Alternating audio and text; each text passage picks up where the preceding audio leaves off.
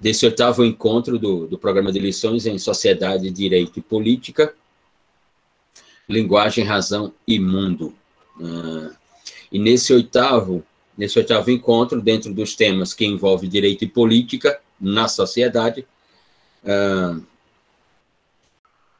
nesse oitavo encontro, portanto, o tema é o tema da violência doméstica, porque envolve, é, como todos os temas que estamos tratando aqui, envolve direito, política e sociedade.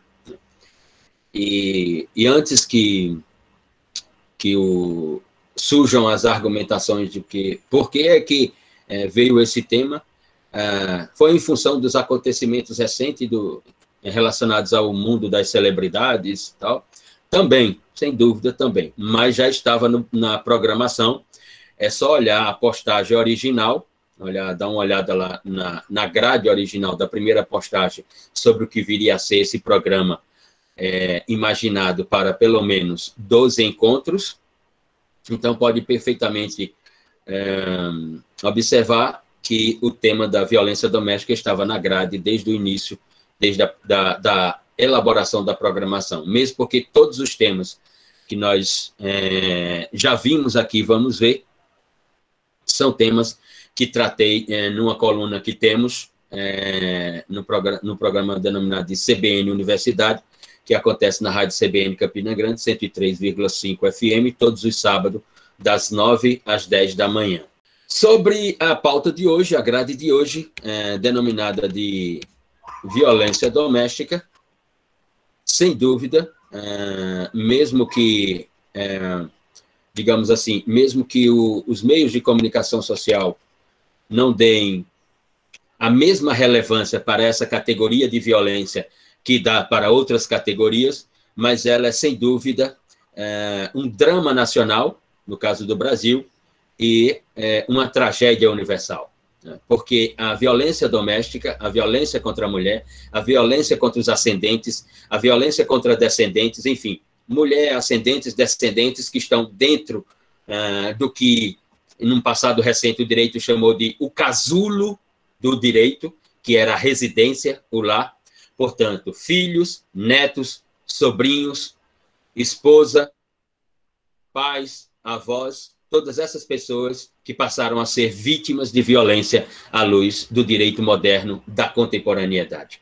Mesmo que os meios de comunicação social não enfatizem tanto como enfatiza, por exemplo, é, a denominada criminalidade do tráfico ilícito de entorpecente, como enfatiza, por exemplo, a denominada criminalidade organizada nos mais diversos é, espaços da economia nacional e internacional, mesmo que não dê a mesma ênfase que dá, por exemplo, a criminalidade denominada contra o patrimônio, quando estamos falando de roubo ou de extorsão mediante sequestro, uh, há denominada violência doméstica, que é uma forma de criminalidade, é uma das mais preocupantes do direito. E mais do que isso, uh, no caso do direito pátrio, no caso do direito nacional, uh, nós poderemos levantar a perspectiva, ou até mesmo construir uma hipótese, né, de que a estrutura normativa ela não tem contribuído para a resolução dos problemas denominado ou esse problema denominado de violência doméstica. Ou a estrutura normativa, a conformação dogmática do direito, não tem sequer minimizado né, as complexidades dessa problemática. Pelo contrário, tem é, expandido as complexidades dessa fenomenologia é, denominada de violência doméstica, que envolve uma série de complexidades e de personagens, fundamentalmente personagens no polo passivo, ou seja, no polo denominado de vítima pela teoria do direito penal. Então, é sobre isso que nós vamos falar hoje, sobre um, um drama nacional e uma tragédia universal. Portanto, essa forma de violência, ela não tem geografia, ela não tem língua, ela não tem cultura. Ela existe em todos os países do mundo. Só para darmos um exemplo, é, um país como a Itália é, berço do Renascimento, um dos berços do Renascimento, um dos berços do iluminismo da modernidade, um país com uma cultura extremamente rica é um dos principais países da União Europeia com problema de violência doméstica, com problema de violência contra a mulher, com problema de violência de gênero. A ponto, a ponto de uma apresentadora de um programa de televisão é, cômico, né, um programa de televisão de comédia na Itália, na televisão privada italiana, é, no canal Média, Média 5, é, um canal do empreendedor Berlusconi, que já foi é, primeiro-ministro da Itália, já foi dono de um clube de futebol chamado AC Milan, né? É, e hoje é, hoje não, e sempre foi proprietário de rádio, jornal e televisão, tem esse canal de TV. Essa apresentadora chamada Kuntzner, que é suíça, nascida na Suíça, mas radicada na, na Itália, ela criou um instituto, exatamente um instituto de proteção dos direitos das mulheres. Exatamente para uma das funções desse instituto, é, ele, ele, tem múltiplas funções, mas uma das funções desse instituto é funcionar é, como uma janela de denúncia dos casos de violência doméstica, assim como angariar fundos na União Europeia para criar amparo social para essas mulheres, para essas crianças, para esses idosos, é, poderem tocar sua vida depois dos casos de violência é, dos quais foram vítimas. É, é uma ação extremamente nobre, uma ação que as celebridades da televisão italiana e do cinema italiano abraçaram, né? Uh, muitos artistas italianos, diversos artistas italianos fazem anúncio para esse instituto, que é uma uma ONG, uma organização não governamental.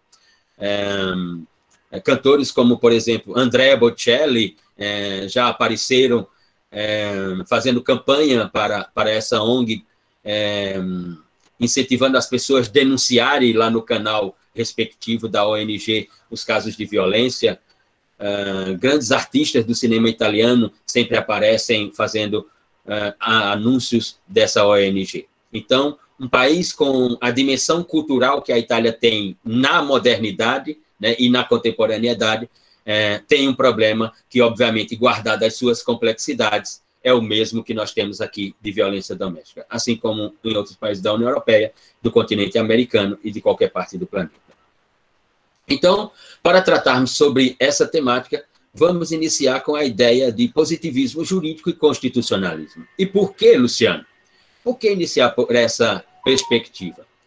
Porque no caso brasileiro, no caso brasileiro, vigia a ideia, vigia uh, a ideia do positivismo jurídico uh, à luz do Código Civil Brasileiro, e aqui eu estou me referindo ao código do professor Cláudio Bevilacqua, da Escola de Direito do Recife, o Código Civil Brasileiro de 1916, é, vigia a ideia, até 1988, de que a residência, o lar, era um espaço inviolável, sobre o qual o Estado não poderia ter incursão. Ou seja, o que acontecia no lar ficava no lar.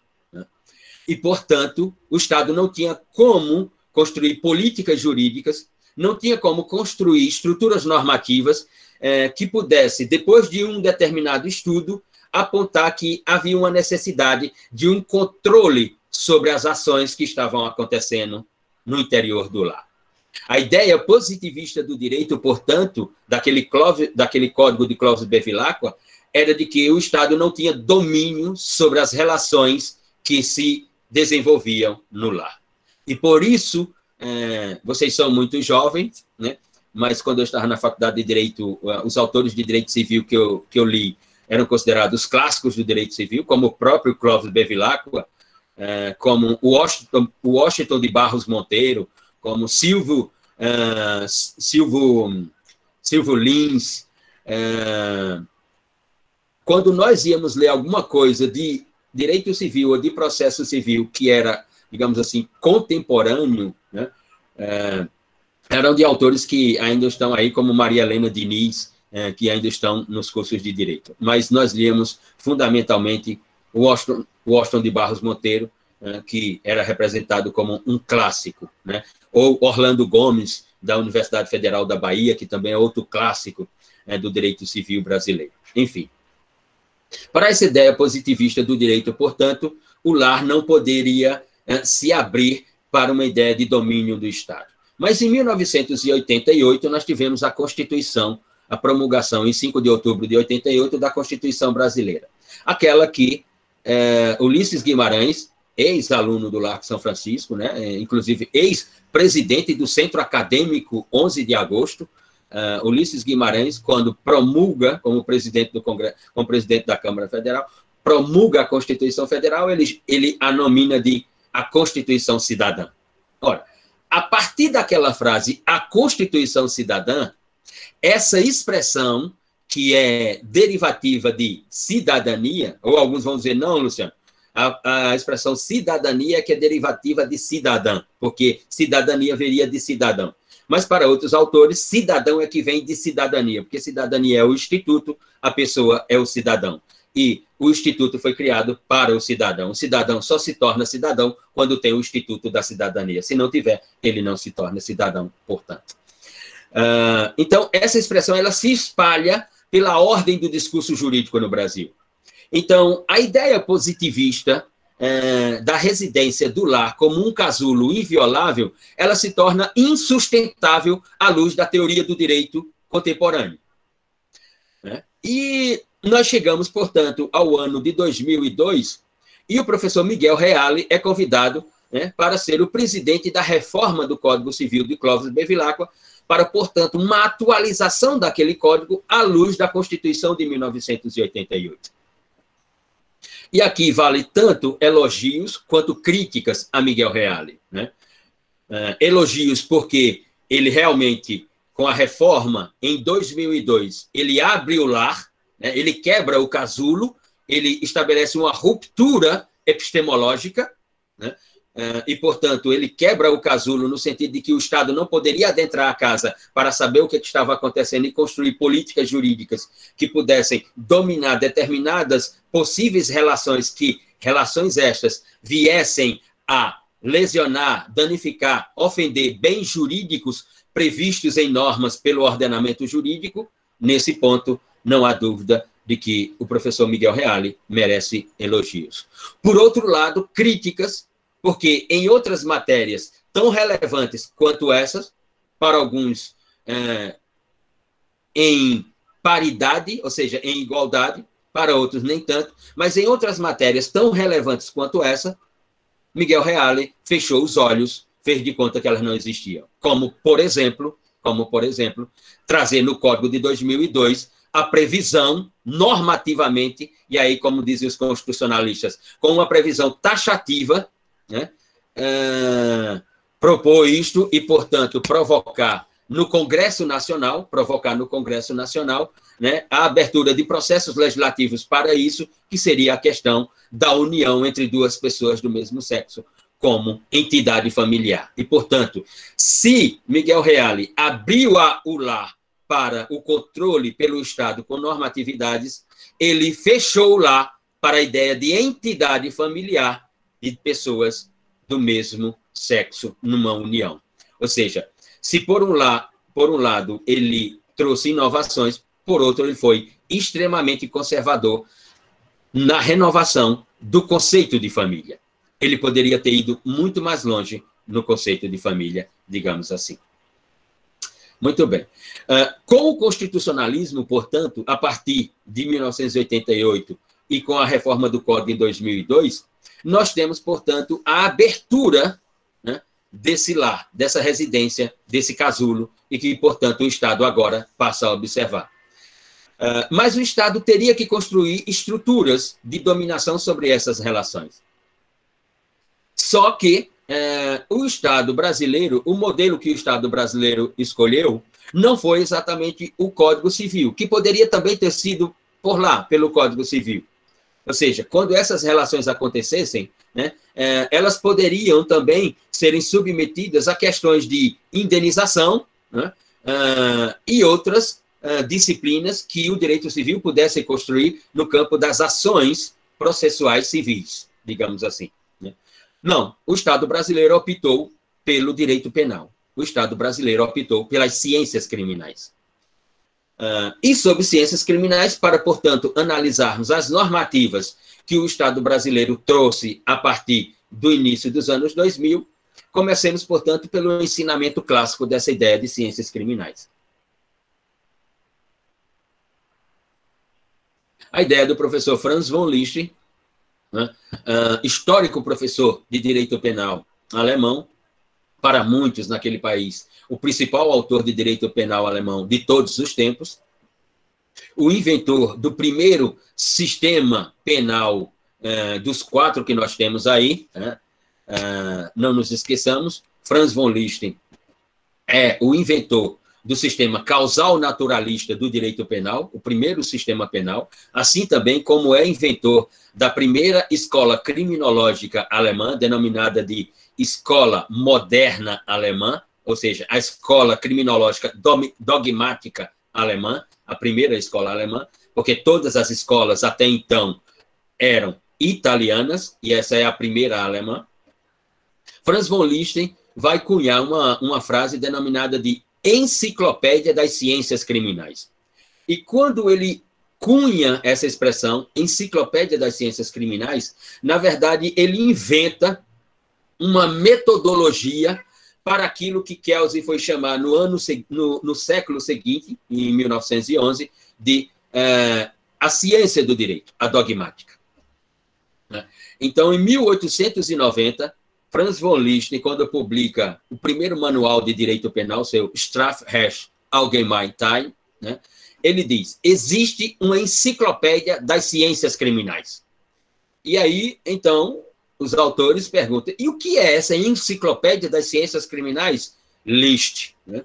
Então, ele vai e explica. E a partir da descrição, da descrição explicativa que Liszt constrói para dar sentido a expressão Enciclopédia das Ciências Criminais, todos os outros autores vieram atrás dessas, dessa descrição e dessa expressão para construir o que nós temos hoje como direito penal. Mais do que isso, para construir o que nós temos hoje como sistemas penais, porque depois vieram o sistema neocantista ou neocantiano de Edmundo Mesger e Reinaldo Frank, depois veio um sistema finalista do professor Hans Felsen, o finalismo penal de Hans Felsen, nos anos 30, e depois, nos anos 50, veio o funcionalismo penal alemão, ou sistema funcionalista penal alemão, uh, com duas grandes estéticas, a de Klaus Roxin, denominada de funcionalismo penal teleológico racional moderado, e a de Gunther Jacobs, denominado de funcionalismo penal normativista radical sistêmico. Então, todas as construções do direito penal partiram da ideia da enciclopédia das ciências criminais de Franz von Liszt. E ele vai dizer quais são os elementos constitutivos dessa enciclopédia. Para poder haver um direito penal, para poder haver um sistema penal, para poder haver uma ciência criminal, é preciso que ela parta que ela, a ciência, ele, o sistema, parta desses elementos constitutivos dessa enciclopédia. E aqui a tradução da enciclopédia é reunião de saberes, reunião de conhecimentos, essa definição uh, tratada por Franz von Liszt à luz da sua ideia de enciclopédia das ciências criminais. E ele vai dizer: os elementos constitutivos são criminologia, política criminal, dogmática penal e bem jurídico tutelado. Então, eu tenho quatro elementos constitutivos do que deve ser um sistema penal, do que deve ser o direito penal, do que devem ser as ciências criminais, portanto. Então, para Franz von Liszt, é, a criminologia ela é o momento inaugural, o momento originário, o momento inicial para se observar as relações sociais que entram em conflitos. E essas relações sociais, ao entrarem em conflito, é a criminologia que vai elaborar um estudo, um estudo das motivações pelas quais ocorreu o conflito. Ou seja, a criminologia assume o papel de dizer ou de nominar ou de significar quem é sujeito ativo, quem é sujeito passivo, né? É, qual bem jurídico tutelado,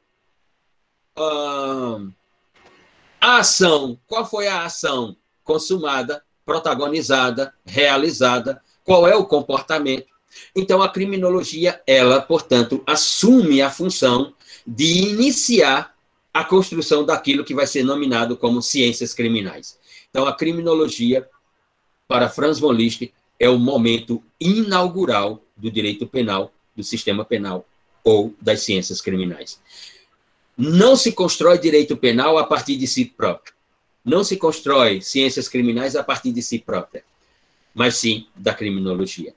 E, portanto, ela é o elemento preponderante para a criação.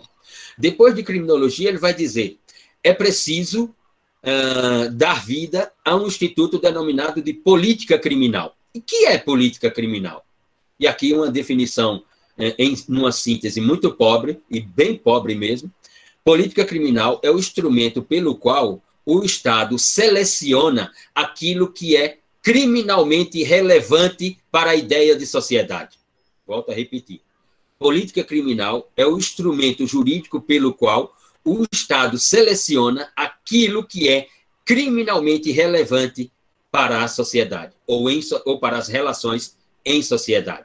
Ou seja, a política criminal, depois do estudo criminológico, é a responsável para olhar o que a criminologia trouxe e ela pensar, ela selecionar, dentre todo aquele universo criminológico, o que o Estado diz que é interessante para dominar nas relações sociais.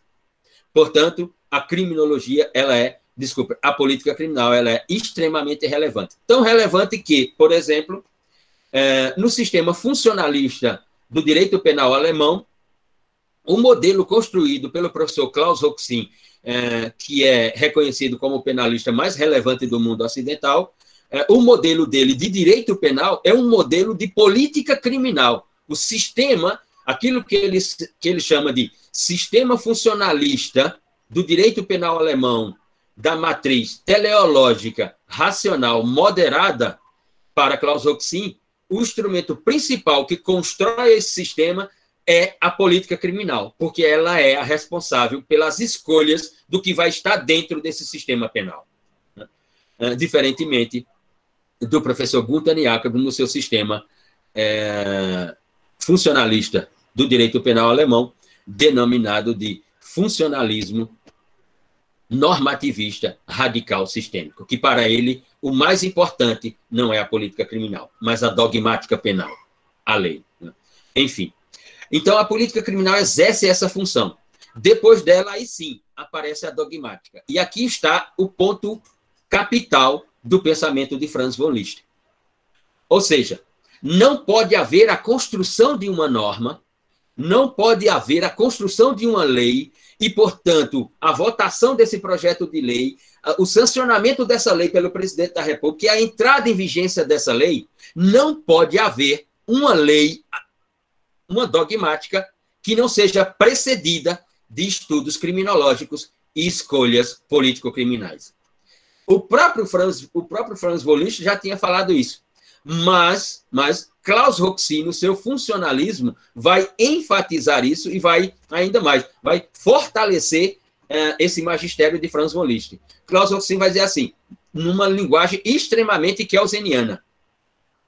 Uh, vai dizer, se houver uma lei, se houver uma lei, se houver uma lei no direito penal alemão que uh, o parlamento vote é, e o presidente da República venha a sancionar e essa lei não traduza uma escolha política criminal, político-criminal e nenhum estudo criminológico, essa lei não pode ter validez jurídica no ordenamento alemão. Este é um pensamento puramente keuseniano. Ou seja, se o parlamento produzir uma lei que ela tenha um déficit de estudo criminológico e de escolha político-criminal, esta lei não pode ter validez. Ou seja, ela não pode ser aplicada uh, quando surgir no ordenamento jurídico. Portanto, a dogmática só é dogmática porque as suas estruturas são dadas pela criminologia e pela política criminal. Senão, ela não será dogmática na ideia penal alemã, de Franz von Liszt a Klaus Roxy. É nesse sentido. E, finalmente, a ideia do bem jurídico tutelado. Ou seja, a dogmática, ela tem que traduzir que bem ela está protegendo. ela vem ao mundo jurídico para proteger o quê? Vida, integridade física, sexualidade, patrimônio, honra, etc. O que a norma propõe proteger? Qual é o bem jurídico que, a com a edição da norma, ficará, portanto, protegido de lesão, de ofensividade, de perigo, etc. Então, se a dogmática não traduzir qual é o bem jurídico protegido, ela também não tem validez para aplicação à luz do ordenamento jurídico. Né? O que significa dizer que as normativas que nós vamos é, passar por elas hoje, todas elas cumpriram o teorema da Enciclopédia das Ciências Criminais de Franz von Lister, inequivocamente. A primeira lei de 2004, daqui a pouco vamos falar sobre ela, a Lei 10.886, ela cumpre plenamente. A Lei 11.340 de 2006 cumpre plenamente. A Lei 13.641 de 2018 cumpre plenamente. A Lei uh, 13.827 de 2019 cumpre plenamente.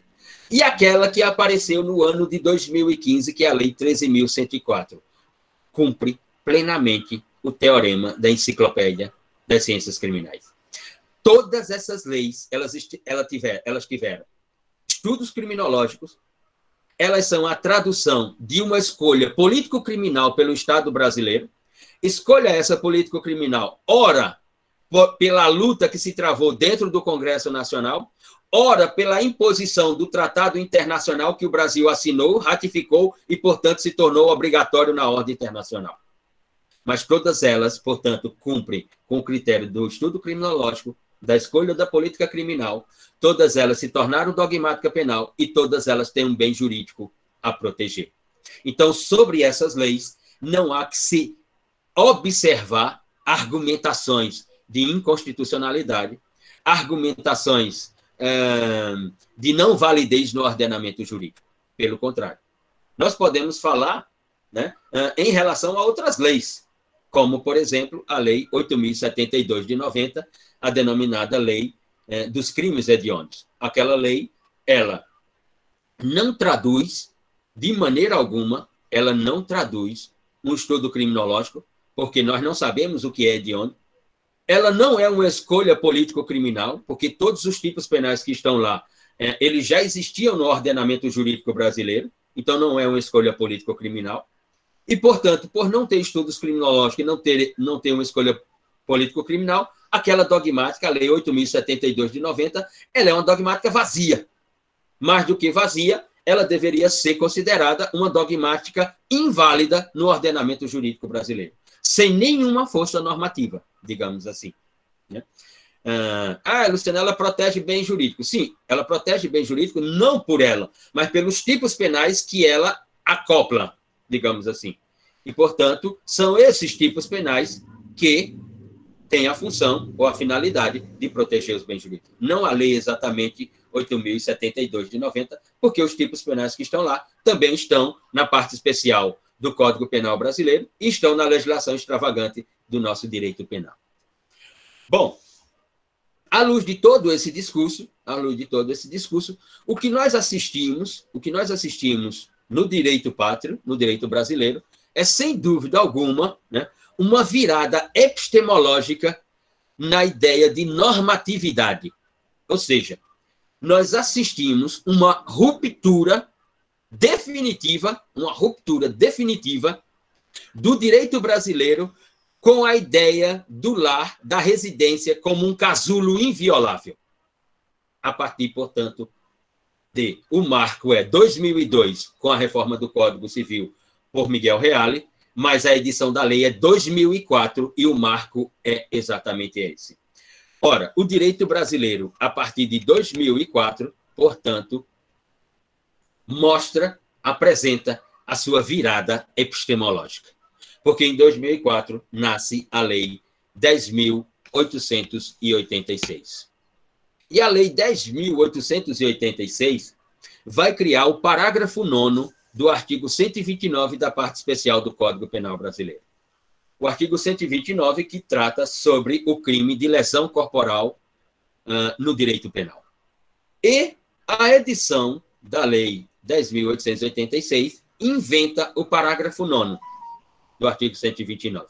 E pela primeira vez depois, porque ela traduz estudo de criminologia no Brasil e no mundo, ela traduz escolha político-criminal no Brasil e no mundo, e ela é, portanto, uma dogmática válida no direito brasileiro, porque também mostra qual é ou quais são os bens jurídicos que ela vai proteger. Então, a partir de 2004, com a edição do artigo do parágrafo 9 do artigo 129, aparece uma nova frase, eu diria mais do que isso, para além do que os autores escrevem nos seus manuais. Não é uma frase, é um verbete. A Lei 10.886 não cria apenas o parágrafo 9 do artigo 129. Ela cria um verbete para o direito penal brasileiro. O verbete é violência doméstica. E aqui, dentro de violência doméstica, surgirão, depois daquele, daquele parágrafo 9, depois daquela expressão, uma série de outras categorias de violência que estão no espaço doméstico. Porque, veja, a expressão, a expressão violência doméstica, ou, portanto, o tipo penal de lesão corporal doméstica, quando o parágrafo 9 aparece com a expressão lesão corporal doméstica, pelo princípio da legalidade criminal, nós só podemos falar de lesão corporal doméstica se a violência contra a mulher, se a violência contra a criança, se a violência contra o ascendente, o idoso, ela acontecer num espaço chamado doméstico, pelo princípio da legalidade. Pela interpretação restritiva que nos obriga o princípio da legalidade. Pela ideia de legalidade estrita portanto, interpretação estrita ou restrita, e pela ideia de legalidade escrita, no parágrafo 9 do artigo 129. Mas depois dessa edição, nós vimos que dentro da ideia de violência doméstica, viemos com uma série de categorias de violência e que hoje é, a expressão que mais traduz é a violência de gênero. Mas ela está inicialmente dentro daquela ideia, porque é a ideia originária. Portanto, a expressão lesão corporal doméstica não é apenas uma frase no direito brasileiro. É um verbete que entra para a memória do direito penal brasileiro, sem dúvida alguma. E, portanto, dois anos depois, aparece a Lei 11.340, ah, popularmente conhecida como Lei Maria da Penha. Né? Aqui não vou me estender eh, para me referir, portanto, sobre o sentido, o significado e a biografia dessa lei que recebe popularmente o nome de uma mulher que foi vítima, que terminou a vida tetraplégica por uma série permanente, se não permanente, continuada, por uma série continuada, pelo menos, de violência contra si uh, pelo seu companheiro, a ponto de ensejar né, é, denúncias na Comissão Interamericana de Direitos Humanos e depois o encaminhamento para a Corte Interamericana de Direitos Humanos. A Lei 11.340, dentre todos os contributos que ela, que ela oferece à ideia civilizatória nas relações sociais, nós podemos citar três aqui, pelo menos. Pelo menos três nós podemos citar. A organização das categorias de violência contra a mulher, né, é, que surge prim, pela primeira vez na Lei 11.340, de forma sistematizada, né, quando a lei traz o que é violência física, violência sexual, violência moral e violência patrimonial. Ali, portanto, a Lei 11.340, ela constrói uma sistematicidade das categorias de violência que acontecem domesticamente falando. Repito, violência sexual, violência física, violência moral e violência patrimonial. Portanto, quando ela sistematiza essas categorias de violência, ela dá um contributo riquíssimo para a ideia de aperfeiçoamento ou civilizatória nas relações sociais, procurando dominar as ações que lesionavam ou que se traduziam como essas categorias de violência. Esse é o primeiro grande contributo da Lei 11.340, inequivocamente.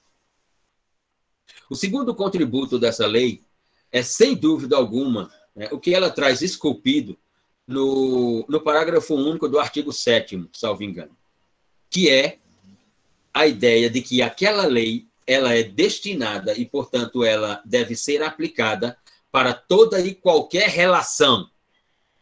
Para toda e qualquer relação, repetimos. Porque quando a lei apareceu em 2006, né, alguns acusaram a lei de inconstitucionalidade porque ela feriria o caput do artigo 5 da Constituição e que, portanto, ela feriria o princípio da, da isonomia no direito brasileiro. Nós assistimos juízes dos estados de Minas Gerais e do Rio Grande do Sul, né? É, inclusive em manifestações em congressos jurídicos, uh, inclusive na, na, prolação das suas sentenças, né? sustentando, portanto, a inconstitucionalidade da lei por uma ofensa ao princípio da isonomia. Nós assistimos, inclusive, uh, recentemente, recentemente que eu digo é no ano de 2020, né? e que o caso veio até o ano de 2021, no ano que no, nos encontramos, né? é, um juiz em São Paulo, em audiência, quando a advogada está no exercício da sua oratória, ou seja, da sua defesa técnica, né? o juiz interromper a advogada para dizer que a cliente dela, se a cliente dela apanhou, né, é, é porque quem apanha fez alguma coisa. Não existe alguém que apanha sem ter feito nada. Essas foram as frases do juiz em audiência. Tanto que o juiz depois teve que responder a um procedimento administrativo no Tribunal de Justiça de São Paulo, no TJSP. Para você notar as dificuldades que a lei tem para construir civilidade nas relações sociais. Mas não há dúvida alguma que o que está esculpido lá no parágrafo único do artigo 7 de que ela se aplica a toda e qualquer relação, portanto, é, de forma definitiva, do ponto de vista normativo formal, né, afirmando a constitucionalidade, digamos assim, afirmando a estética constitucional pela ideia dos direitos humanos, da orientação sexual não homogênea no direito brasileiro como um direito fundamental. E que foi exatamente essa a interpretação que o Supremo Tribunal Federal deu ao reconhecer, ao reconhecer a, a união entre duas pessoas do mesmo sexo como entidade familiar por uma ideia de direito fundamental à sua liberdade sexual. Algo, volto a repetir, né, e tenho que me direcionar para o início da minha fala, algo que o professor Miguel Reale deveria ter feito ou deveria ter lutado para se constar no Código Civil, na reforma do Código Civil de Cláudio Bevilacqua de 1916, no ano de 2002. Ou seja, essa conquista ela deveria ter vindo nenhum diploma como o Código de, do Código Civil brasileiro.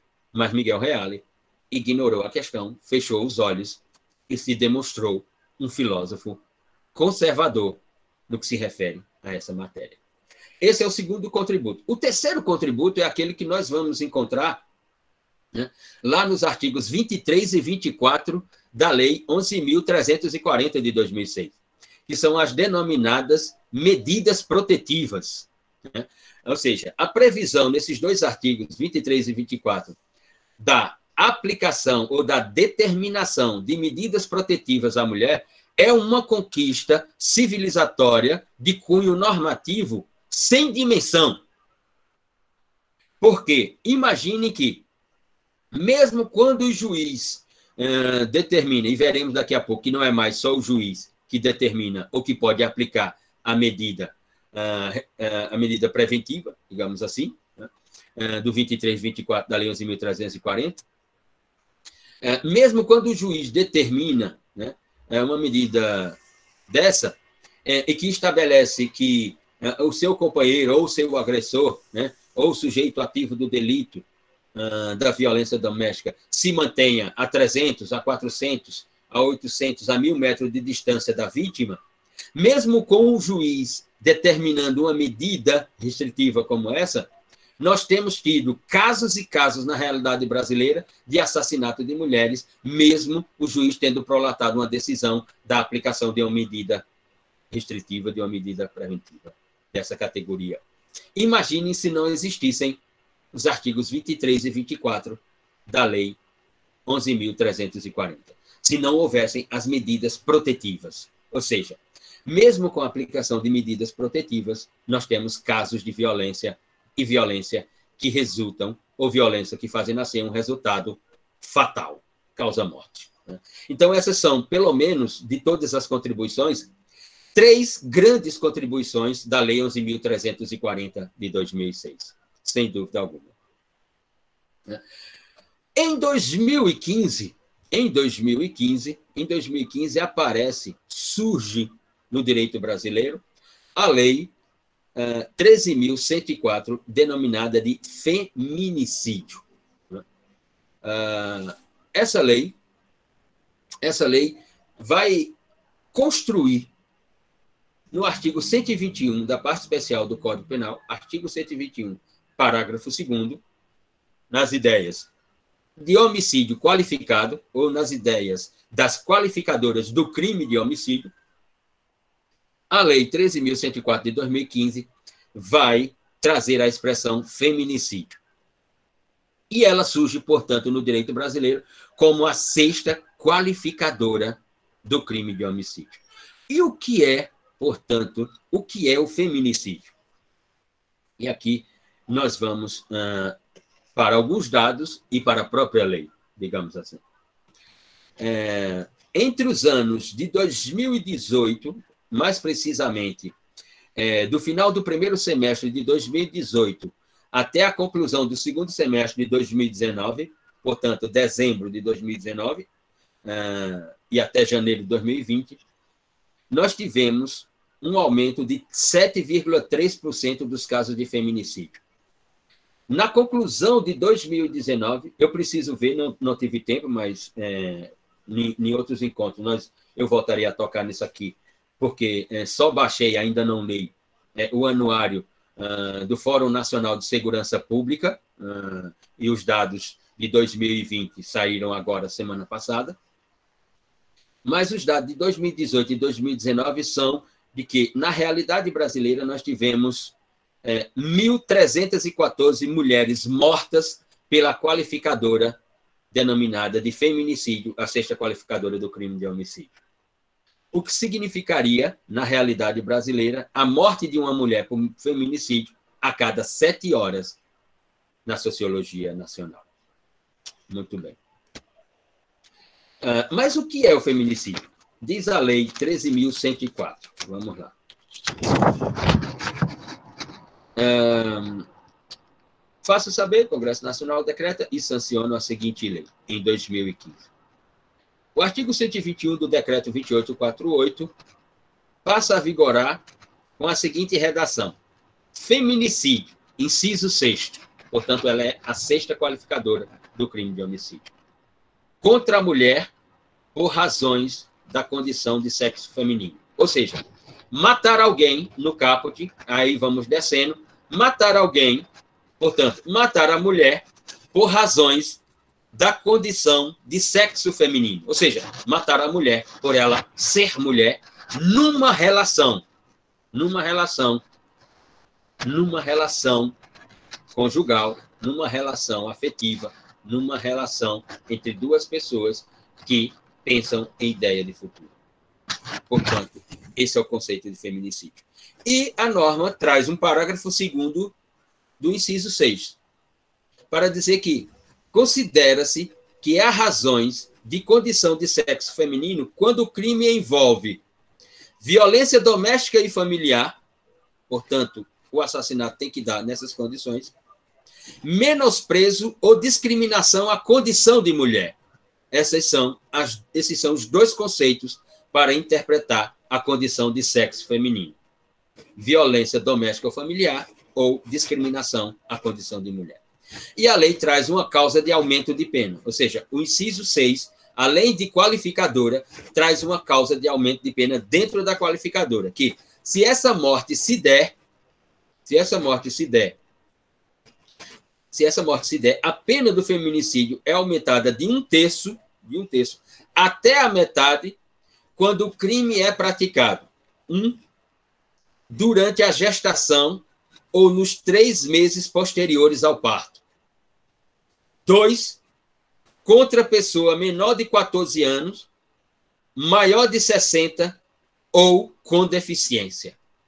E três, quando a ação, quando a conduta, quando o comportamento se der na presença de descendente ou de ascendente da vítima. Essas são as três condições de causa de aumento de pena. Estão lá como feminicídio. Muito bem. E aí, depois de 2015, e já em 2015, nós tínhamos a constatação, porque a primeira lei é de 2004, a segunda lei é de 2006. Já em 2015, nós tínhamos a constatação de que a construção normativa, a estrutura dogmática, não estava minimizando as complexidades nessas categorias de violência. Então, o direito brasileiro, o direito brasileiro, em 2018, em 2018, editou, em 2018, editou, portanto, a lei 13 mil, ou oh, desculpa, a, é, a lei 13.641. E esta lei, esta lei, ela aparece para criar um tipo penal, que é um tipo penal quando a medida protetiva, aquela que está lá, ou aquelas que estão lá previstas nos artigos 23 e 24 da Lei 11.340, quando essa medida ou essas medidas protetivas são desrespeitadas ou não são cumpridas pelo sujeito ativo do delito da violência doméstica, então há o crime de descumprimento, de descumprimento da medida protetiva. Diz a lei 13.641. Artigo 1 Esta lei altera a lei 11.340 de 2006 para tipificar o crime de descumprimento de medidas protetivas de urgência, de medidas protetivas de urgência. Artigo 24A. Então, a Lei 13.641 de 2018 cria o artigo 24A na Lei 11.340 de 2006 e traz a seguinte previsão normativa: descumprir decisão judicial que defere medidas protetivas de urgência previstas nessa lei. Pena detenção de três a dois anos. Portanto, traz um crime, mas traz um crime que é de menor potencial ofensivo. E um parágrafo primeiro que diz: a configuração do crime, independente da competência civil ou criminal do juiz que deferiu as medidas. Parágrafo segundo. Na hipótese de prisão em flagrante, apenas a autoridade judicial poderá conceder fiança. Parágrafo terceiro. O disposto neste artigo não exclui a aplicação de outras sanções cabíveis. Então, esta é a lei. A lei tem apenas dois, tem três artigos, porque depois tem o terceiro, que diz que ela entra em vigência na data de sua publicação. Uh, a lei, portanto, inventa um tipo penal, o tipo penal de descumprimento de medidas protetivas de urgência. No ano seguinte, no ano seguinte, aparece a lei 13.827. Uh, e ela é, sem dúvida, ela é, sem dúvida, uma das conquistas, das lutas, como diria o professor uh, Rudolf von Jergen, no seu livro A Luta pelo Direito, ela é, sem dúvida, uma das uma conquista das lutas né, é, das mulheres vítimas de violência doméstica, das organizações não governamentais né, é, e de outras entidades civis uh, presente na nossa sociedade. Porque a Lei 13.827 vai é, alargar o espectro uh, das autoridades de Estado que podem, portanto, podem aplicar ou podem determinar medidas protetivas de urgência. E a Lei 13.827, para além do juiz, ou seja, para além da autoridade judicial, também elege a autoridade, a autoridade é, policial na figura do delegado de polícia para a aplicação das medidas protetivas de urgência. E uh, vamos ler a lei, porque ela sofreu uma série de ataques é, no campo jurídico, digamos assim. Então é melhor a gente fazer uma leitura no corpo da lei. A lei, então, diz no seu artigo 1 que ela vem para alterar a Lei 11.340, no sentido de autorizar, no caso das hipóteses de aplicação de medidas protetivas de urgência, em que, a partir de agora, tanto a autoridade judicial quanto a autoridade policial é, têm competência para aplicar essas medidas no sentido de proteger a mulher em sua situação de violência doméstica e familiar, ou a seus dependentes, e para determinar o registro da medida protetiva de urgência em banco de dados mantido pelo Conselho Nacional de Justiça. Ou seja, o CNJ, com a Lei 13.827, criou um banco de dados, um banco de dados sobre violência doméstica no Brasil. No, no artigo 2 da lei, é, o legislador faz prever. O capítulo 3 do título 3 da Lei 11.340 passa a vigorar acrescido do seguinte artigo, que é o artigo 12C. Artigo 12C. Diz o artigo 12C: verificada a existência de risco atual ou iminente à vida ou à integridade física da mulher, em situação de violência doméstica e familiar ou de seus dependentes, o agressor será imediatamente afastado do lar, domicílio ou local de convivência com a ofendida. Já nos incisos subsequentes, né, uh, iniciados pelo primeiro, diz: pela autoridade judicial, o juiz, pelo delegado de polícia, quando o município não for sede de comarca, portanto, eu estou num, numa cidade que ela não é uma comarca, portanto, não tem juiz, a autoridade competente ali para esses casos será o delegado de polícia. E aqui vem a polêmica da lei, no inciso 3, quando o legislador colocou aqui: pelo policial quando o município não for sede de comarca e não houver delegado disponível no momento da denúncia. Então, o policial. E aqui, como colocou o policial, é, se não tem delegado disponível, né, hum, significa dizer que também não deve ter policiais civis. Ou se houver policiais civis e não houver delegado, então a competência será do policial civil. Se não houver delegado, não houver policial civil, então só resta um sujeito competente nessa relação, o policial militar. E aqui a doutrina brasileira é extremamente crítica a essa previsão de aplicação de medida protetiva de urgência por uma autoridade policial, militar ou civil a ideia da doutrina, em regra, é de que as autoridades competentes deveriam se fixar no juiz e no delegado de polícia. Em seguida, a lei traz o parágrafo primeiro e diz: nas hipóteses dos incisos 2 e 3, portanto, delegado de polícia e policial, do caput deste artigo, o juiz será comunicado no prazo máximo de 24 horas e decidirá, em igual prazo, sobre a manutenção ou a revogação da medida aplicada, devendo dar ciência ao Ministério Público, né, uh, concomitantemente, para, portanto, uh, tomar as medidas cabíveis. E no parágrafo segundo, nos casos de risco à integridade física da ofendida ou à efetividade da medida protetiva de urgência, não será concedida liberdade provisória ao preso. Não será concedida liberdade provisória ao preso. E aqui tem uma discussão sobre os critérios para concessão de liberdade provisória. Mas no caso de violência doméstica, mesmo que aquele preencha os critérios, não será agraciado com a liberdade provisória. E a lei cria também um artigo terceiro. O artigo terceiro A na lei 11.340.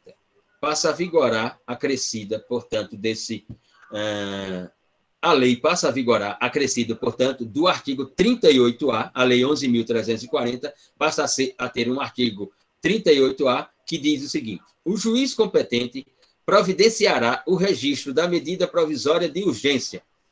E no parágrafo único, as medidas protetivas de urgência serão registradas em banco de dados mantidos e regulamentado pelo Conselho Nacional de Justiça, garantido o acesso ao Ministério Público, da Defensoria Pública e dos órgãos de de segurança pública e de assistência social com vistas à fiscalização e à efetividade das medidas protetivas. O que significa dizer que não é o delegado de polícia é, que é, registra, portanto, a medida protetiva. O delegado de polícia ou policial podem aplicar a medida protetiva, mas quem deverá registrar a medida protetiva por, uma questão de legalidade é sempre a autoridade judicial, segundo a Lei 13.827. Sem dúvida alguma. Muito bem. E aí, para irmos para o final, chegamos à ideia do paradigma normativo. Ora, eu não sei quais são os números que estão no, no anuário do Fórum de Segurança Pública do Brasil, né? mas já assisti algumas reportagens aqui em canais de TV a cabo, como a CNN e, e a Globo News, e o que está lá traduzido segundo essas reportagens, aqui eu vou é, dar credibilidade à reportagem, mas vou ler o anuário, está aqui na, na, minha lista de, de funções, é, de tarefas e na minha lista de leituras. Né? Ah, o que as reportagens traduzem é que tivemos aumento nos índices, digamos assim, no número de casos. Né? Então, se nós, te, se nós temos, veja, e aqui é a pergunta que eu vou deixar para todas e todos. Se nós temos tido, desde, desde a criação da primeira norma, a 10.886 em 2004, até hoje, 2021, portanto, 16 anos, pouco mais de 16 anos, se 16 anos depois é, da lei 10.886, 11.340, 13.641, 13.827, 13.104 2015. Se depois de todas essas normativas, nesses últimos 16 anos, nós só assistimos o número de casos aumentarem, qual o sentido dessas dogmáticas penais?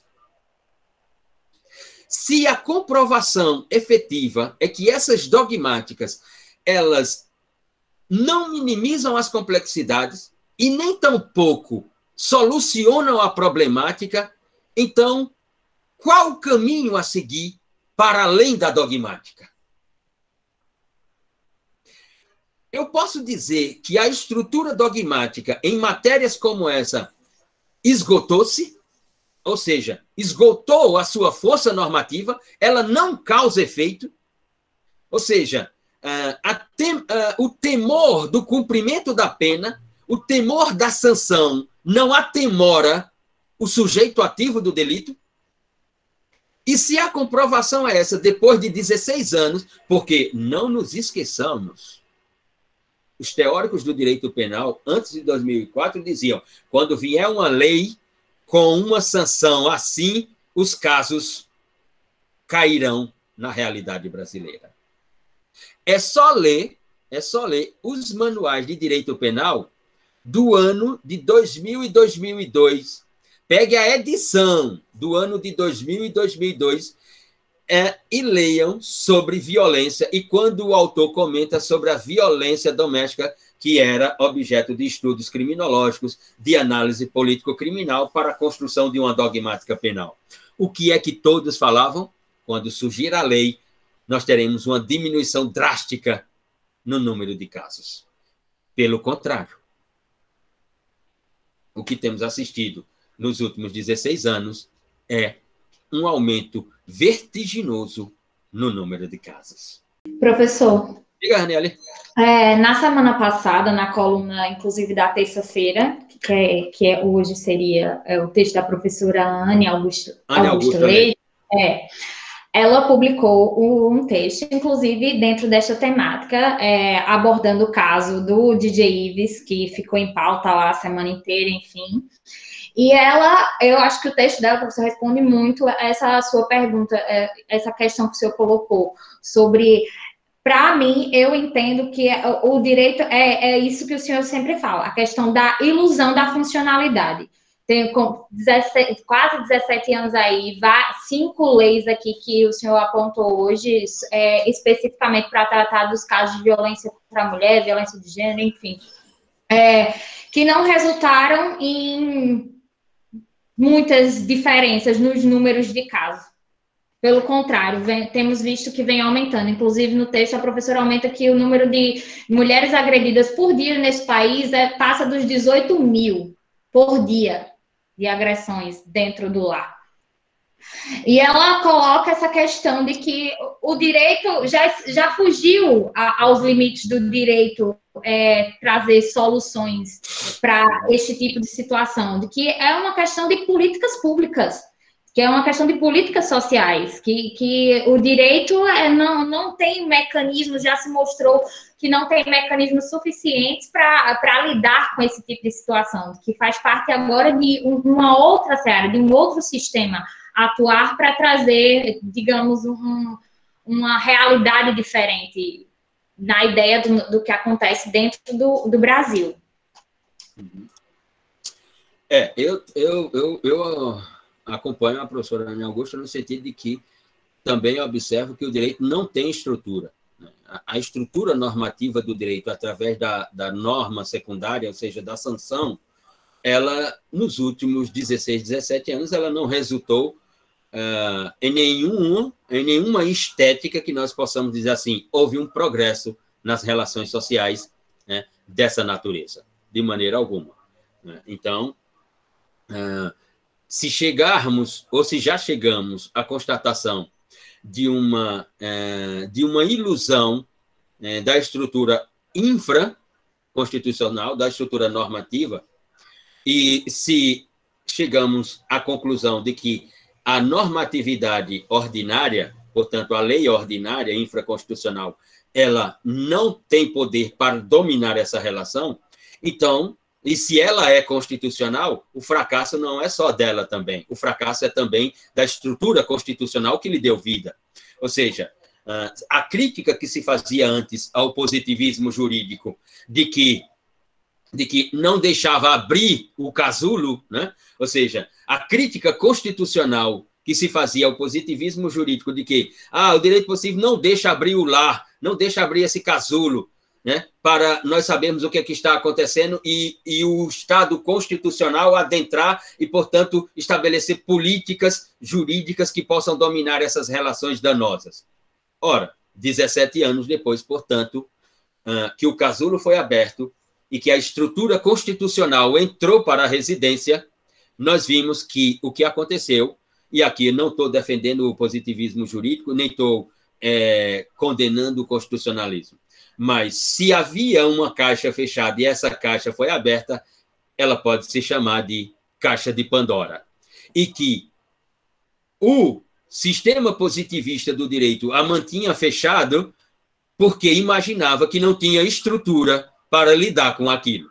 Se o positivismo jurídico mantinha a residência trancada, é porque a ideia positivista do direito levantava a hipótese de que nessa matéria o direito não tem eficácia. O direito constitucional que se julgava eficaz para essas matérias, como se julga eficaz para qualquer outra matéria, né? porque o direito constitucional, é, na contemporaneidade, ele virou uma espécie de elixir, né? ele serve para tudo, né? Ele é um guento, né? ele é um metiolate. Você cortou, passa o metiolate que daqui a pouco está sarado. É, é, é o direito constitucional. 17 anos depois, nós vimos que ele é um fracasso. Eu diria mais. Ele já foi um fracasso em 2002 na reforma do Código, de, do Código Civil com Miguel Reale, de não ter feito a reforma enxergar uma série de complexidades que não estavam apenas dentro do lar, uma série de complexidades que estavam ao entorno da família, ao entorno do lar, portanto, querendo, querendo a nomenclatura de família querendo o conceito de família, querendo a definição de família. E o direito constitucional, o Estado constitucional, não fez a reforma do Código de 2002, do Código Civil de, de Miguel Reale, enxergar, observar que ao entorno da família estava assim, de relações sociais, querendo o status de família.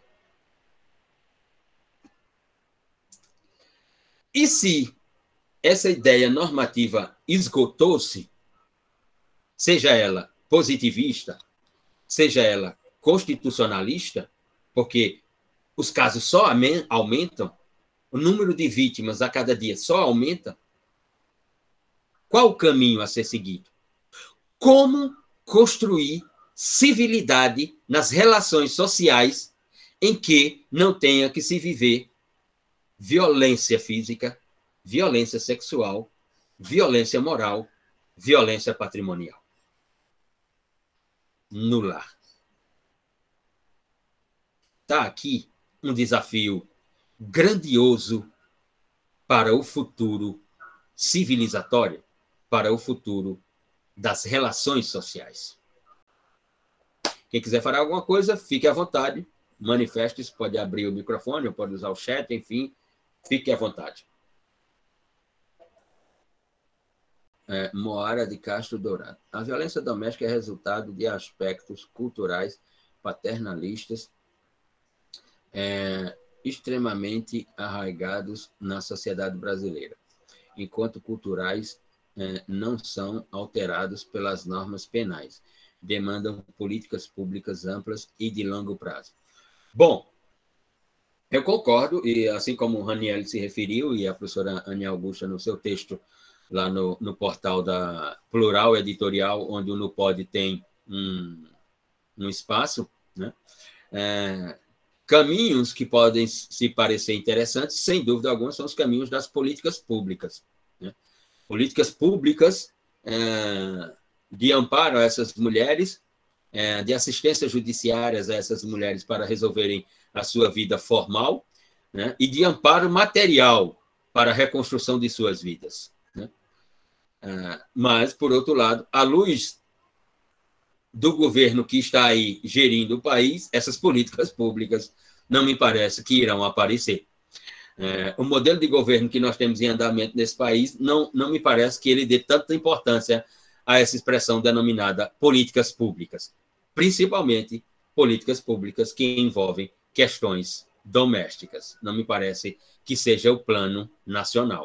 Não me parece que esse governo queira é, construir um plano nacional de políticas públicas para as complexidades domésticas. Não me parece que isso vá acontecer. Tamires Moraes.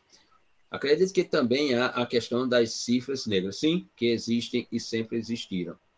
Mas, antigamente, crimes contra as mulheres, principalmente no âmbito doméstico e familiar, era ainda menos denunciado. Sim, era ainda menos denunciado. Hum, nos dias de hoje também, é, penso que ainda há um número considerável de casos não denunciados, sem dúvida alguma. Uh, não sabemos qual é, portanto, essa cifra, né? Mas ela é uma cifra paralela relevante, né? E que merece pesquisa, merece investigação uh, para que possa ser publicada e podemos ter, possamos ter uma, uma ciência sobre o que realmente uh, está dentro do lar. Uh, Bruno, uhum, também é um ponto positivo da lei. Antes era ainda pior. Eu posso falar, professor? Claro, claro que sim, é claro. Não, é porque eu não sei se se influencia, mas acredito com o passar dos anos, que o senhor falou, esses 15, esses, esses 15 anos, relação das legislações criadas, e nesse percurso, acredito que a tecnologia evoluiu bastante uhum, e aumentou sim. muito o acesso à questão da objetificação da mulher. Não sei se, se isso vai influenciar diretamente na questão da violência, mas acredito que possa ter alguma influência. Principalmente a questão da. A gente vê hoje em dia as redes sociais, por exemplo, o TikTok, você uhum. entra naquela rede social e o que é que. É, você é puramente as mulheres, sei lá, mulher seminua e tal. Tudo Sim. bem, isso aí eu não quero uhum. entrar uhum. nesse método. Uhum. Mas a, as músicas hoje em dia tipo, é muito objetifica muito a mulher. E uhum. o acesso à pornografia hoje em dia também é muito fácil. Eu acredito que isso tudo contribui, é, pode ter alguma influência nessa questão da violência, porque hoje em dia a, objetificação da mulher eu vejo na minha visão que é muito muito mais forte do que anteriormente ou não, né? não sei, mas Porque o acesso hoje em dia é bem mais, bem mais fácil. Essas coisas que ajudam a objetificar uhum. ela. Veja, Carlos, é, Rafael de Jorge tem uma frase em um texto sobre, sobre hum, democracia, em que ele diz o seguinte: as sociedades não se expandem pelas sociedades. Ou seja, as sociedades não se auto-expandem exatamente. Elas têm um mecanismo de expansão. As sociedades se expandem com um subsistema criado por elas próprias, que são os meios de comunicação social. Quanto mais, diz Rafael de Jorge, abre aspas, quanto mais se expandem os meios de comunicação social, mais a sociedade se expande. A expansão da sociedade é uma consequência dos meios de expansão da comunicação social. O que as novas tecnologias fizeram foi exatamente isso que Rafael de Jorge escreveu. Ou seja, quando eu tenho, quando eu tenho é, um mecanismo de comunicação social, uma tecnologia de comunicação social como essa que você estava aí é, em mãos, é, em que facilita enormemente a produção, a circulação e o recebimento de comunicações sociais, obviamente que essa expansão da comunicação social não apenas se auto-expande, ela expande a sociedade e expande as complexidades que constroem a sociedade. E uma das complexidades que constrói a sociedade é o conflito, que o direito vai traduzir como crime ou delito. Inequivocamente. Sem dúvida. Aliás, recentemente nós tivemos a edição de uma lei né, que cria um tipo penal por ameaças digitais, por, por envios de mensagens digitais para uma pessoa que a pessoa se torna vítima e, portanto, aquele seria, aquele que enviou a mensagem, seria o sujeito ativo do delito. Ou seja, se não houvesse a tecnologia, aquele tipo penal não existiria. Uh, a tecnologia, e principalmente as tecnologias da informação, contribuem enormemente, enormemente para o desenvolvimento acelerado da nossa, nossa seres humanos, circulação, tanto física quanto virtual. E ao mesmo tempo que as tecnologias da informação contribuem para a nossa circulação física e virtual, elas também contribuem para o surgimento de novas complexidades traduzidas como conflitos. Inequivocamente. As tecnologias da informação não apenas produzem riqueza, como, por exemplo, né, um, uma tecnologia da informação como uh, o youtuber, né? Uh, um canal de comunicação social como o YouTube, que não é o dos maiores em termos de usuário, né? não tem o mesmo número de usuário que tem, por exemplo, uh, o Facebook, que tem, por exemplo, uh, o Instagram, mas ele é um canal de comunicação social dentro de uma, de uma startup maior chamada Google, né? dentro de um conglomerado, que tem em torno de 1 milhão e 900 uh, desculpe, 1 bilhão e 900, 2 bilhões de usuários, né, que fatura só com publicidade, só com publicidade, o YouTube fatura, faturou no ano de 2020, só com publicidade, mais de 2 bilhões e 100 milhões, mais de 2 milhões, bilhões e 100 milhões de dólares só com anúncios, só empresas anunciando no YouTube só com anúncios. Só com uma ferramenta chamada anúncios, o YouTube faturou 2,1 bilhão de dólares na realidade econômica mundial. Aquela outra rede, o Facebook, no ano de 2020, que tem aproximadamente 2 bilhões e 700 milhões de usuários no mundo, ela faturou 2 1,4 bilhões de dólares na economia internacional. Então, elas não apenas produzem riquezas, elas produzem também complexidades. Elas também expandem a sociedade. A sociedade se expande, ou seja, a sociedade ocidental capitalista hoje se julga extremamente funcional, circulante, por causa das tecnologias da informação. Mas, ao mesmo tempo, é, olhe e observemos o número do denominado crimes cibernéticos ou crimes virtuais ou cybercrime, é, a expansão, veja, a expansão da pedofilia através das tecnologias da informação, das tecnologias informáticas, que se elas não existissem, a expansão da pedofilia seria numa velocidade bem menor e em número de casos bem insignificantes ao que nós temos hoje, porque a questão informática, a questão de um notebook, a questão de um, de um smartphone, a questão de um acesso ao Wi-Fi e um, e um pacote de dados proporcionam enormemente a pedofilia no mundo. Então, sobre isso, é, os profissionais das tecnologias da informação não querem falar, né? Só querem falar sobre a produção de riqueza, que ela diz, as oportunidades de negócio, as oportunidades de emprego, as oportunidades profissionais. Sim, e o outro lado? E o outro lado? Pensemos nisso também. Tamires é o crime de perseguição, é, é stalking, sim, exato, que é mais uma ficção das tecnologias. Porque é, qual será a punibilidade?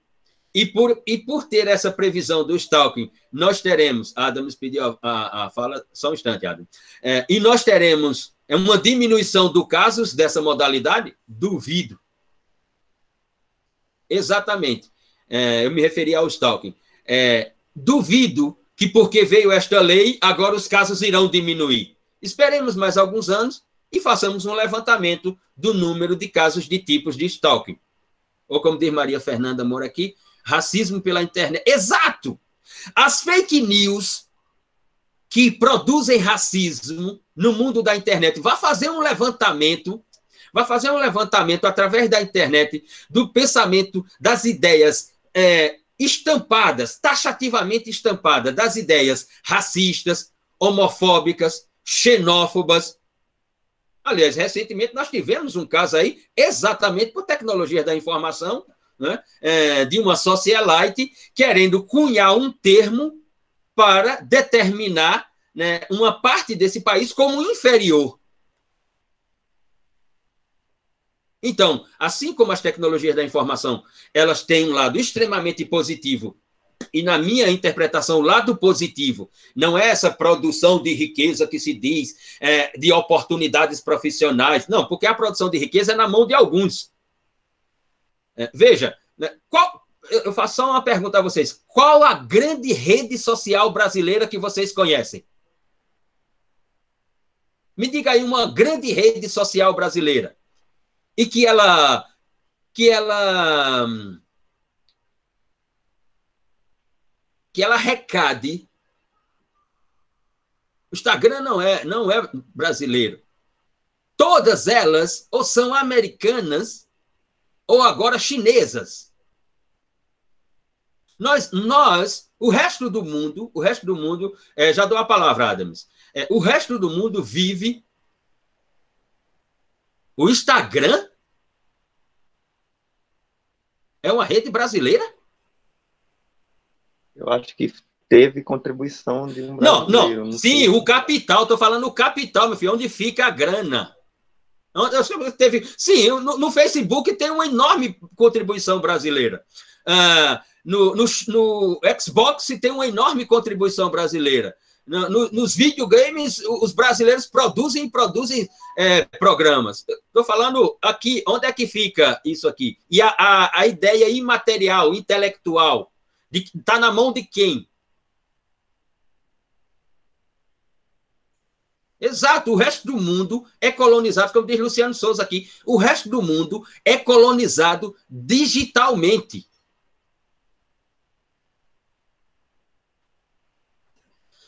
que tem participação brasileira, tem um, um dos sócios do Facebook é brasileiro.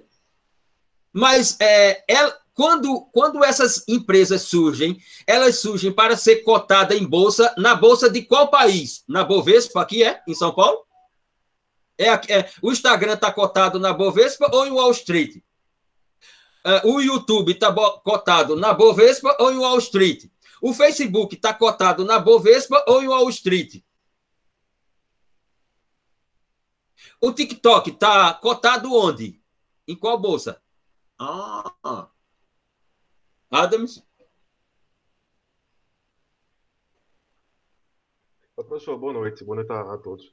Não, boa noite. só para fazer um, comentário em relação ao tema né, do encontro de hoje, em relação à questão da violência doméstica, é que assim, a gente também já está cansado né, de falar diversas vezes sobre a, a pandemia, né, mas é realmente uma experiência traumática e também teve consequências para esse tema que a gente está debatendo hoje, porque Sim. no início da pandemia, quando o mundo né, é, decidiu como uma política pública, exatamente, o Brasil resistiu em relação a isso, né, mas a questão do confinamento, a gente também observa nesse instante uma, um momento, vamos dizer assim, superlativo né, desse quadro de violência doméstica, quando as, as pessoas são né, forçadas a, né, a ficarem confinadas dentro de casa, e aí é um grande, como o senhor também gosta de mencionar, um grande paradoxo, né, uhum. quando o lar, né, que historicamente é o nosso espaço de segurança, né, que você se busca para se resguardar do perigo que tem na rua, nessa ambiguidade entre o lar e a rua, e aí você percebe quando lá, na verdade, se torna o ambiente mais hostil, mais violento, principalmente para as mulheres, né? principalmente para, as mulheres. E aí eu trouxe aqui só alguns dados que estão até, eu acho, é, é, atualizados, porque são de julho de 2020, que mostra que durante esse período de, de confinamento em São Paulo, que é um, é dado relevante, eu acho que, né, São Paulo corresponde a, a 30% do Brasil, a violência doméstica aumentou em 40%. Uhum. Já no Rio de Janeiro aumentou 10%, a ponto de ser necessário editar né, a lei que, que também eu acho que é importante, que é a Lei 14.022, uhum. que trouxe exatamente, que adaptou isso que o senhor falou agora há pouco, né, em relação às medidas protetivas de urgência, para que elas também fossem possíveis é, de serem acionadas de maneira eletrônica. E aí, só em relação a esse comentário, é exatamente isso, nessa né, essa incoerência, esse paradoxo da, da questão do lar e da rua, né? Quer dizer, a rua é mais segura, é mais, né, um lugar, é, é melhor estar na rua para a mulher do que estar dentro de casa, que é um ambiente onde ela sofre permanentemente a violência, né, da família, do marido, enfim. É realmente uma questão delicada e essa ambiguidade eu, eu também acho interessante a gente observar, né, do lar e da rua. Sem dúvida alguma, sem dúvida alguma. O desafio, o desafio, ele é histórico e cultural. Porque se, se conseguirmos, se atingirmos é, a diminuição é, permanente durante uma, uma determinada cronologia do número de casos, nós estaremos é, realizando uma incursão em um novo momento civilizatório. Ou seja, se chegarmos a observar e a presenciar a queda do número de casos, digamos assim, durante uma década, isso abrirá uma perspectiva, uma outra perspectiva da renovação civilizatória das relações sociais. Porque com as normatividades, nós não estamos assistindo isso e já fazem 17 anos. Então, note o tamanho do desafio que é, a humanidade tem pela frente, digamos assim. Um desafio gigantesco. Gigantesco. Muito bem, então encerramos por aqui.